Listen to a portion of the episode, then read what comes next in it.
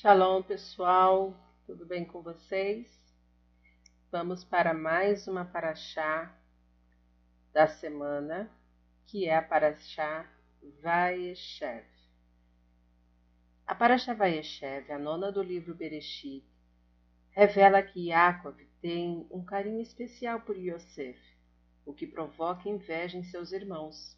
Eles o vendem aos ismaelitas, que por sua vez o vendem como escravo aos egípcios. Dois sonhos, uma mensagem. José teve um sonho. Nós estávamos atando feixes no, no meio do campo, e eis que se levantava meu feixe, ficava em pé, e vossos feixes o rodeavam, e prostravam-se diante do meu feixe, e disseram-lhe seus irmãos: Será que reinarás sobre nós? E sonhou ainda outro sonho sonhei que o sol e a lua e onze estrelas se prostravam diante de mim. A Paraxá narra os famosos sonhos de Yosef, filho de Yaakov, que tanto agravaram o ódio que os seus irmãos sentiam por ele. Yosef revela a seu pai e irmãos os dois sonhos que transmitiam a mesma ideia. Yosef é o líder, os demais se subjugam a ele. O Rebbe pergunta: se tinham o mesmo significado, por que os dois sonhos foram necessários? A Torá pode ser interpretada de diversas maneiras. O acrônimo Pardes, Pomar em hebraico, faz alusão a quatro níveis distintos de entendimento da Torá, que vão da explicação literal aos segredos místicos, cabalísticos e profundos. Um dos métodos de interpretação denominado Avodat Hashem consiste em indagar o que um determinado trecho nos ensina a respeito do serviço a Deus. No caso das mitzvot citadas explicitamente na Torá, é fácil perceber, ao menos no nível da ação, o que se espera de nós na situação descrita. Porém, é um pouco mais difícil extrair a mensagem das histórias relatadas na Torá, que muitas vezes não trazem apenas ensinamentos práticos, mas contêm lições éticas e morais, apontando comportamentos ou sentimentos apropriados. Assim, devemos perguntar: o que aprendemos com os sonhos de Yosef acerca do serviço divino? O ato de curvar-se perante uma pessoa descrito nos dois sonhos significa anular-se diante dela, mostrando disposição para satisfazer os seus desejos e cumprir suas ordens. Era isso que ocorria antigamente na era dos reis. Na época atual, a prostração dos feixes, bem como o Sol, da Lua e as estrelas, representações respectivamente do pai, mãe e dos irmãos, aos pés de Yosef, pode ser compreendida como um estado de anulação perante o tzadik da geração, o líder espiritual do povo judeu. Embora esse conceito seja encontrado em ambos os sonhos, há uma diferença no contexto.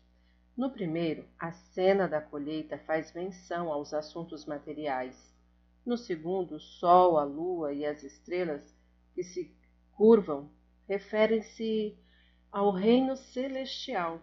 Se Yosef houvesse tido apenas o primeiro sonho, poderíamos pensar, por um lado, que só precisam anular-se perante tzadik as pessoas que no dia a dia se ocupam predominantemente do mundo material e pouco pouco lidam com o espiritual, como os camponeses comerciantes, etc. Por outro lado, imaginaríamos que aqueles indivíduos que atuam unicamente no âmbito do sagrado, tratando sempre de assuntos espirituais elevados, não teriam necessidade de prostrar-se diante do tzadik. O segundo sonho de Yosef nos ensina justamente que mesmo as pessoas que estão no nível elevado, plenamente envolvidas com os aspectos celestiais e sagrados da existência, devem também ligar-se a Yosef Hatzadik, o líder da geração, e anular-se diante dele. Uma interpretação sábia. O copeiro e o padeiro pecaram contra seu senhor, o rei do Egito, e sonharam ambos, e disseram-lhe: Tivemos um sonho e não há quem nos explique. E José respondeu: Dentro de três dias tirará o faraó de sobre ti a tua cabeça e te pendurará na forca. Curiosamente, esta paraxá começa e termina com sonhos. No início são descritos os sonhos de Yosef e no final os, os sonhos dos dois servos do palácio de Faraó. Enquanto Yosef cumpria sua pena no Egito, dois novos prisioneiros chegaram ao cárcere, que eram o copeiro e o padeiro do rei. O padeiro fora condenado por ter servido ao faraó um pedaço de pão que continha uma pequena pedra, e o copeiro por ter lhe oferecido uma taça de vinho com uma mosca. Certo dia, Yosef notou que estavam tensos e preocupados e lhes contaram que haviam tido sonhos estranhos, por isso estavam apreensivos. O copeiro disse que no sonho vira três ramos de uma videira que davam uvas maduras e ele próprio tomava o copo do rei em sua mão, espremia as uvas e servia ao rei. Imediatamente Yosef interpretou o sonho, revelando que em três dias, correspondentes aos três ramos da videira, o faraó o restituiria em seu antigo posto. O padeiro, cheio de esperança, também contou a Yosef que sonhara. Havia três cestos sobre a sua cabeça, e no mais alto deles todas as iguarias que ele preparara para o rei estavam sendo comidas por uma ave. Dessa vez a explicação foi sinistra. Yosef disse ao padeiro que em três dias, representados no sonho pelos três cestos, o faraó mandaria enforcá-lo e uma ave do céu devoraria sua cabeça. As palavras de Yosef se cumpriram na comemoração de seu aniversário. Com pompa e circunstância, o faraó decidiu o destino de seus servos aprisionados, ordenando que o copeiro voltasse ao cargo e o padeiro fosse enforcado. Embora a interpretação do sonho do padeiro estivesse correta, era necessário que Yosef a expusesse daquela maneira? Afinal, nossos sábios afirmam que todo sonho se realiza de acordo com a boca que o interpreta. Para elucidar essa questão, Maharam Lublin apresenta a seguinte parábola. A obra de um célebre pintor exibida numa galeria retratava uma pessoa segurando uma cesta de frutas. O desenho era tão perfeito e realista que as aves, pensando que as frutas fossem verdadeiras, voaram para comê-las. O quadro despertou a curiosidade de todos e foi lançado um concurso que concederia um prêmio valioso a quem achasse nele algum defeito. Depois do fracasso de vários concorrentes, apareceu um sujeito perspicaz que observou. As frutas realmente são impecáveis, vívidas, parecem verdadeiras. Contudo, o indivíduo que segura o cesto está mal desenhado, pois se estivesse reproduzido com a mesma fidelidade tivesse o aspecto tão vivaz, as aves o temeriam e não se aproximariam do cesto para comer as frutas. Merecidamente esse homem ganhou o grande prêmio. Agora podemos entender por que Yosef interpretou de forma tão terrível o sonho do padeiro. Quando o padeiro lhe contou que uma ave comia os pães guardados no cesto que estava em cima de sua cabeça, Yosef compreendeu que esse personagem do sonho não era uma pessoa viva, porque a ave não tivera medo de aproximar-se para comer os pães. Estava claro então que o padeiro não viveria. Nisso se baseou a explicação de Yosef. Era uma vez. Por que envergonhar uma pessoa?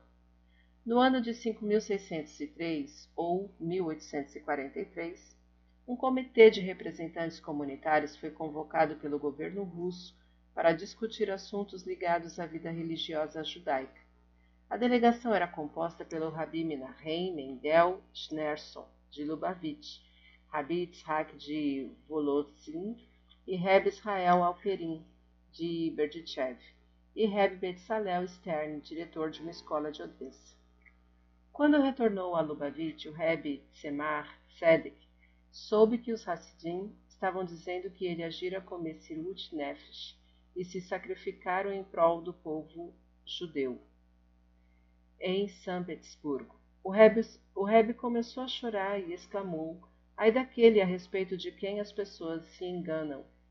Em seguida explicou: Acaso isso é Messirut Nefesh? Sacrificar-se pelo povo de Israel, mas ainda ter interesse próprio de que um lugar de que seu lugar no Olam Rabá seja garantido? Isso não é grande coisa. Messirut Nefesh verdadeira foi a demonstrada pelo santo Rabi Barur de Metzibus, que entregou todo o seu Olam Rabá por um judeu, e não a fim de salvar-lhe a vida, mas apenas para salvar o seu dinheiro. Então Reb começou a contar a história de Messirut Nefesh do Rabi Barur de Medicibus. Um dos discípulos do Rabi Baru, um Hassid temente a Deus, era comerciante de vinhos e costumava levar seus produtos a cidades distantes. Ele não possuía capital próprio para investir, porém, como era uma pessoa honesta e confiável, os fabricantes lhe vendiam a crédito mercadorias de alto valor e ele lhes pagava depois de vendê-las. Numa de suas viagens de negócios, ele teve um lampejo e percebeu que não agira corretamente em determinada ocasião. Pensou muito no assunto e, tomado por um forte sentimento de techuvá, largou as carroças com vinho na hospedaria em que se encontrava e partiu para Medzibus para consultar seu rebe. Lá chegando, foi recebido pelo rebe Barur, que lhe perguntou como iam os negócios. O Hassid lhe contou tudo o que sucedera. Ao saber que ele abandonara as carroças na estalagem, o Rebe o repreendeu severamente, gritando: Seu tolo! Como você deixou um volume tão grande de vinho pelo qual ainda nem pagou sem ninguém para vigiá-lo? Obviamente, o Hassid sentiu-se muito humilhado. Era uma sexta-feira, véspera do Shabat, estava quase na hora da oração de Minha. Mais tarde, durante o jantar, o rabino voltou a censurar o comerciante, envergonhando-o na frente dos outros convidados. À mesa estava o consogro do Rabi Baruch, o rabino Avraham Bechaminiuk, que vendo a humilhação a que o mercador era submetido, não se conteve e indagou. O que você fará a respeito da afirmação de nossos sábios de que todo aquele que envergonha uma pessoa em público não tem parte no mundo vidouro? O Rabi Baru respondeu: você acha que eu não sei o que diz o Talmud? Ainda assim renunciei ao meu Olam Rabá para fazer um favor a esse judeu. Os goim, proprietário de seu vinho, tramavam roubar todo o seu carregamento e causar-lhe uma enorme perda, mas eu troquei seu prejuízo pela vergonha que o fiz passar. O Rebbe Tzemat Sedek concluiu: Esta é a verdadeira Messirut Nefesh entregar o próprio Lan Rabá só para salvar o dinheiro de um judeu.